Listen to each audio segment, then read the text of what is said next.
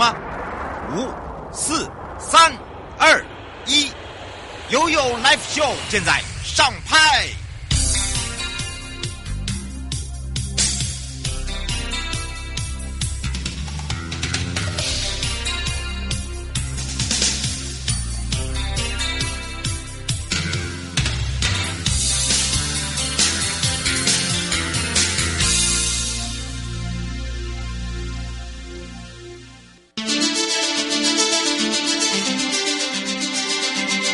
生活法律 Go Go Go，你我生活的好伙伴，我是你的好朋友哦。我是你的好朋友瑶瑶，再度回到了也有来秀》FM 零四点一正声广播电台，陪同大家。好的，当然呢，我们在节目开始哦，跟这个预呃预告的时候有讲到了。那么，针对呃听众朋友有一些这个生活法律的问题，还有法庭呢一直在发生的一些状况哦，不是那么的了解。那么，今天回到了台湾高等检察署林鸿松检察官呢，会依照这个不动产交易实价登录不实，诶，这个不实到底会不会有刑责问题？呀，那他如果告诉你说，哎，这也不是不实啊，这是我听说的啦，或者是说，哦，那是以当时的实价啦。还记得这个去年这个房地产很火热哦，其实哦，房地产这个火热的时候，这个一直涨声连连啦，所以政府也制定了很多的新规定，可是很多人还不是那么的清楚，所以呢，在这里要特别注意，就是房地产，你爱买房地产的朋友，你想买的朋友，或者是你想多点了解哦，那当。当然，这时候呢，一定要了解说，到底这个不动产交易啊，是不是要带登录买卖交易的实际价格为主，还是说我说的算，你说的算，还是说我们两个说的算？好，还有就是一些登记的项目，为什么会有一些疑问呢？啊，为什么会有所谓的炒作房价呢？我们就要来谈谈不实的买卖契约哦。那当然，这里面为什么说它会有刑责？诶，这个我可以讲的说，诶，这我是依照什么样实施？啊，等等，这怎么会有刑责在我的身上呢？哎，这个可能是我的员工讲，不是我公司讲，这应该是个人的刑责等等。好的，当然这时候呢，我们都不用争。好，这个实际上呢，就让林鸿松假官好好的告诉你。所以我们让这个开放零二三七二九二零啊，我们让林鸿松假官跟大家打个招呼，哈喽。Hello，主持人好，各位听众朋友，大家好。哇哦，讲到这个哈，这个大家眼睛都一一一直很亮啦。哦，这个大家都知道，房地产房地产呐、啊，这个炒得很火热啊。可是你知道那个有时候价钱价高价低，真的差太多了。但是呢，我们要不停的听到，就是说政府有在打房打房哦。这对，你看，连我们这个华妹都一直在摇头。我们哎，哎，不要摇头，不要摇头，我们听听检察官怎么说啊。实际上这个。到底是怎么回事？我们是不是来请教一下检察官？是是是，哎，我想很多听众朋友如果有在留意房地产的话，大概可能也都会有一个感觉，就是这个，哎，房价越来越高，那到底是真的还是假的呢？好、嗯哦，那因为现在政府已经推行所谓的实价登录二点零，是那这个实价登录到底是怎么来的？哦，那很多朋友可能很多听众朋友可能会觉得说。哇，怎么突然我隔壁或是我附近的一个新建案，怎么又又又创新高价？那他他到底是这么多人在买吗？不知道各位听众朋友是不是也有同样的疑问啊？嗯、那其实我自己的话也是会觉得说，哎，怎么那个那个建案平常才卖多少价格，怎么现在怎么会这样，对不对？哦，对，那也许有一些这个购屋的民众哦，可能自己也不了解这些相关的一些法律责任哦，所以也有可能会去配合，或者是说，哎，他就是希望这样做的话，那往往也可能是处罚哈。那我想，应该很多听众朋友有听过所谓的零元买房啊，哈，有。那这个，对对对，这到底，哎，我我我一听到这个这个这个话题，我就觉得说，哇，这么厉害。哦，我们平常这样子辛辛辛苦苦的工作，要买个房也没有那么容易。那有人能够零元买房吗？那到底是怎么一回事哦？那其实这个在实物上，我们确实有看过零元买房，真的有哦。对，但是但是其实它有一些这个方式是违法的哈，是有刑事责任的哈。我们就可以举举一个例子来跟大家来来来来分析了哈。嗯，假设说。他实际买的这个房房屋的价值是假设是九百万，是哦。那因为你现在我们这个贷款不可能全部贷给你嘛，大概七成到八成的话就已经很不错了。那你如果只写九百万的话，是如果分七成的话，是只能贷到六百多万。对哦，那我就可以，比如说建商或者是一些不肖的代销业者，或者说这这个中介就说，啊，那我们就把契约哈写一千两百万，嗯，实际上是九百万，我们就把它写高一点。一千两百万，哦，就是等于是跟实际上是不一样，就对了，哦。对对对，实际上我们可能只有九百万，但是我们契约上面，我们是不是就可以给他写个一千两百万？嗯，哦，那我们这个东西就可以拿去跟银行贷款嘛？哦，那如果说银行它这个审核，如果说没有很严格，如果说这个没有确实的估估估对价格的话，它误信这个说价价值确实有这么高的话，好，那假设七成的话，是不是就可以贷到八八九百万了？哦，如果是八成的话，可以贷到九百六十万。嗯，哦，那那你这样的话，是不是你看刚刚我们讲说实际的交易价格只有九百万？假设说我们写一千两百万，我们是不是可以贷到哦八成的话可以贷到九百六十万？哇，还多出 九百万，对，还多六十万。那这样的话，是不是我几乎就是等于是全额贷款？哦，那这个就是所谓的零元买房，因为我不需要付什么头期款之类，我就可以用零等于说不用支付头期款的方式去买到这个房子，然后用分期付款的方式。哦，那这个所谓的零，这个就是所谓的一般所谓的零元买房。那这边哪边违违会违反法律规定呢？就在于说这个契约它的金额登记是假的，对不对？实际上它是有九百万，嗯，但是它却去写了一千两百万。那因为我们现在必须要实价登录。你要以实际的交易价格来进行申报，是、哦、你用这个不实的价格来申报的话，就会触犯刑法所谓的使公务员登载不实罪。哦、嗯，这个这个罪是这个罪就有三年以下，因为我们这个承办的这个公务员哦，他不会去实质审查说啊，你确实是几几百万，他就是依照你申报的价格来做登载而已。嗯、哦，所以你申报一百一千两百二，他就登一千两百二。所以你这个东西是不死的话，你就会使公务员登载不实，这、嗯、就会有刑责。那这个这个刑责三年以下可能还算轻。那另外一条刑责就是，你就再拿这个契约去跟银行办理贷款。是，那因为这个东西是一个假的契约嘛，金额是不因为你超往上。对，嗯，那这个等于是你就是有点是要骗银行的意思嘛？你就是本来是九百万，你跟银行说啊，我这个价值一千两百万。那你是不是就是有一个诈术哦？那在刑法的评价上，就是所谓的适用诈术，就是所谓的诈欺。那诈欺什么东西呢？我就是要用比较高额的这个价值来贷到一些好款项。本来我可能只能贷到六百多万，是，但是我就刻意把这个契约造假，啊，拉高了这个贷款金额。那这样就会造成银行它将来是不是有可能有一个风险，它钱要不回来？哦，因为你这个实际上没有那么高的价值，你把它讲那么高的价值，嗯，哦，那这个跟银行这种诈贷的话，这个是除了这个刑法的诈欺罪之外，哈，还有一条可能这个一般民众可能更不清楚，叫做诈贷银行罪，哈，这个是银行法的，哈，只要是金额，哈。嗯，超过一亿的话，哦，三年以上的哦，三年以上十年以下，我这个就非常重了，这个几乎等同于强盗罪了。这会不会像、这个、像建商一样？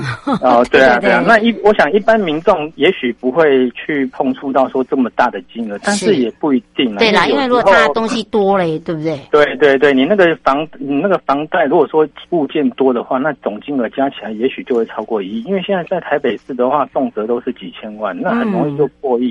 那你如果说是配合人家去弄一个契约，然后去跟银行贷款的话，哇，那金额超过一亿的话，那就。这个是三年以上的有期徒刑，这个是非常非常重的一个罪。嗯，现在吴先生想要，吴先生想要请教一下，呃，检察官哦，他说你刚刚有讲到了，小心这个公务人员登载不实啊，就会有所谓的这个呃这个是刑责。他说，可是问题是这个公务人员什么关系？是因为我们都要去看那个实价，都是以在哪里可以看，还是说这都是要呃由各县市政府的公务人员登录？哦，因为他这个是有一个申报的制度嘛，哈、嗯，那那法律有规定说有哪一些人他要负责去申报，哦，那其实你申报就等于是你去公，就是公家单位，好像呃地方政府啊，大概就是地政局啊，哈、嗯，去登去申请说你这个价值是多少？是地目吗？他现在在问。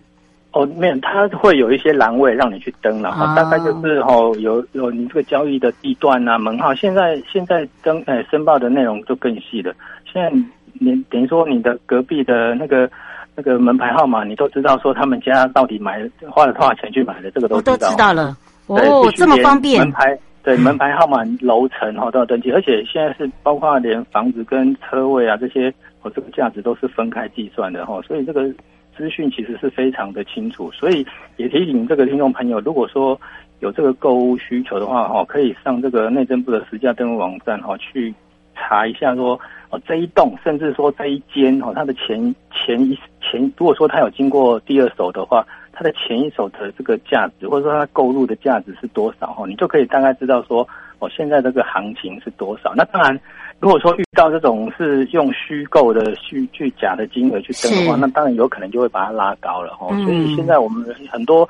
建案可能也有这种操作手法哦。假设说它是一个预售案，嗯，那它预售案的话，它可能先去哦，因为通常楼层越高，大概价值越高嘛，对，那个交易金额越高。哦，假设说他有意要炒高的话，他就去先去登一个，比如说二楼或三楼或四楼的这个楼层的一个是一个一个交易价格。那以后他在销售的时候，是不是就可以以这个为这个地板，嗯，地板价，然后就往上垫？哦，那你就看哇，你看他就可以跟你说，你看四楼都可以卖这个价钱了，那五楼以上就更贵。哦，那你如果说，哎，这个被他相信了这个登载的这个事实的话，也许就会花更高的价值去购买。哦，那这样的话很容易就把房价炒高了。哦，所以现在内政部也在推说有一些检举的制度。哦，你如果发现说确实有去造假的话，哈，你可以赶快来检举。然后并且有这种检举奖金，鼓励民众来检举，我觉得这个也是好事啊，因为。你要政府主动去稽查哪些是造假，其实可能也没有那么多。有点难。嗯，对对对。对对对，如果说民众呢可以提供很多讯息，假设说那你听到谁去帮人家的忙，当人家人头哦，他怎么突然哪一天他怎么有有一个房子？诶，这个会不会有怪怪的？他们平常也没有在怎么做什么工作，怎么突然听说他有一间房子？哦，也许他就是当人家人头去买的，等于说去当屋主，然后去登登载这个一个。建案的一个物件，然后把这个房价垫高，哦，这个就有可能涉及到刑责。嗯，是黄先生想要请教一个问题哦，他说你一般来讲怎么呃看得出来说他把那个呃实际交易价把它提高？另外一个他说现在有很多的小额小套房都是在做这样子的一个贷款，他说实际上呃不是都是看银行会不会贷而已，那这个都是用代销公司或者是呃在做这个所谓的买卖屋的。个人的问题啊，他说这个问题也会牵扯到这样的一个刑责吗？好的，因为你这个契约。签的人还是你这个屋主，就是购买者本身嘛。对，你要当为所有权人，所以说你不可以，因为这个买多少价格你是最清楚，他也是死的嘛。对对，那也是固定的。你花了多少钱去买是固定，你不能都推给业者说啊，这个都是给别人去登的，因为他登了多少钱你最清楚啊。所以这个应该是不没办法免除这样的一个责任啊。嗯，是刘小姐说，以前的小套房都可以贷到八成，现在也差不多吗？哦，现在的话，这个。这个就涉及到政府行政管制上的一些问题，那还有银行核贷本身的一个意愿呢，因为他也会银行也会去评估说你到底有没有可以还钱，对不对？对对对对，因为重点还是在于说借款人本身的一个财务证明啊，这个也是很重要啦。对对对对对，是。不要那个有些我我是知道啦，有些人你说现在要贷到这个全额不可能啦，对对对，对吧？所以如果说他跟你讲说贷到全额，基本上。华妹眼睛，对，这个就跟我们这个正常的情况有点怪怪的，对对，也许他就是要你当那个人头，或者是哦，这个也会有，而且他这个也这样也会吃到刑责吗？对，是是有可能，因为你你当人家人头的话，表示说那个交易是假的嘛，因为他要过户到你的名下，那表示你又不是付钱的人，然后结果登记到名下，那显然你这个是造假的嘛。哦，听到没有？问呃，华妹说这个是诈骗吗？呃，那那你如果自己愿意配合，也许又收了一点好处，那。这个可能就不能说人家是在骗你了吧？哦，对了对了，是你可能会成为共犯的。哦，共犯。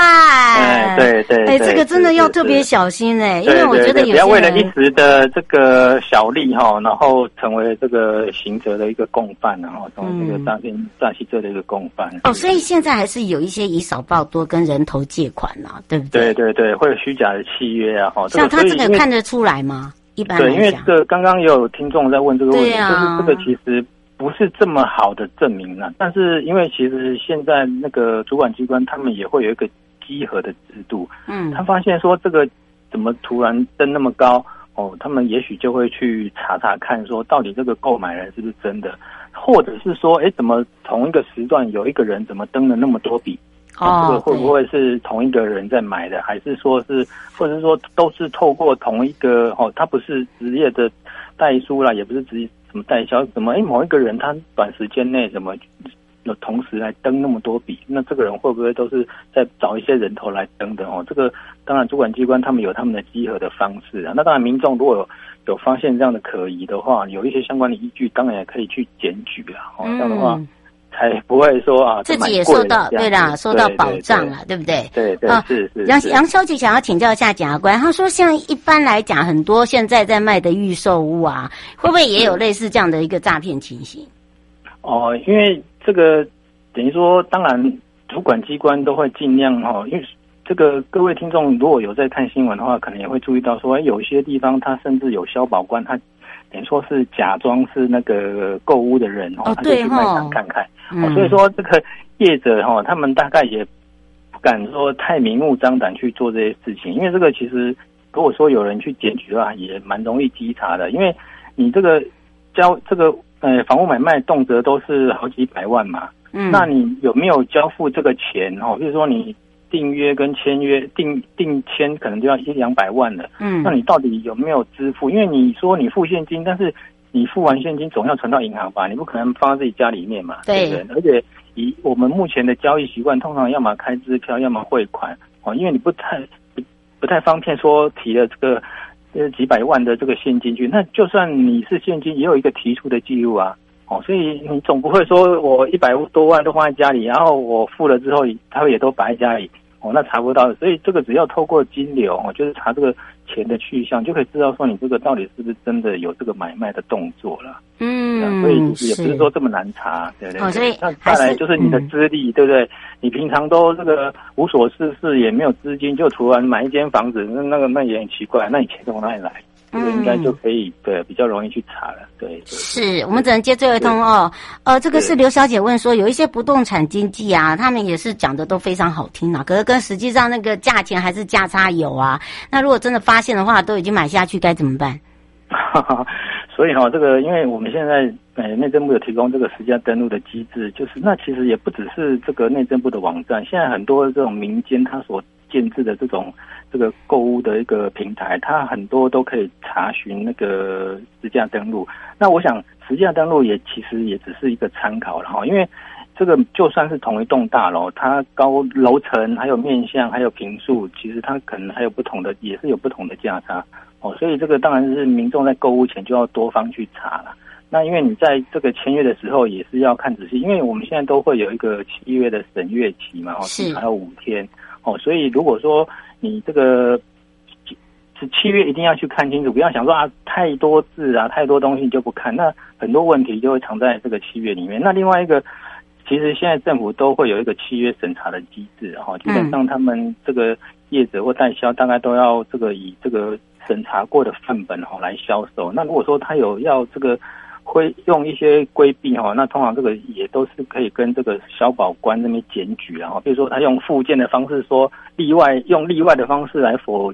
否定原来的约定的话，那个是不行的，然后这样是有点规避原来的契约审查。嗯、哦，所以可能这个事前还比较重要。如果已经买的话，那就看看有没有哪一些是可以、啊、可以主张的权利的。对，就要看契约啦，主要还是要看契约。嗯、是，是，是，我们要非常谢谢台湾高等检察署林宏松检察官哦，陪伴大家解决这么好的一个问题。我们就要下次空中见喽。谢谢，谢谢，拜拜，拜拜。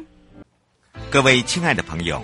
离开的时候，别忘了您随身携带的物品。台湾台北地方法院检察署关心您。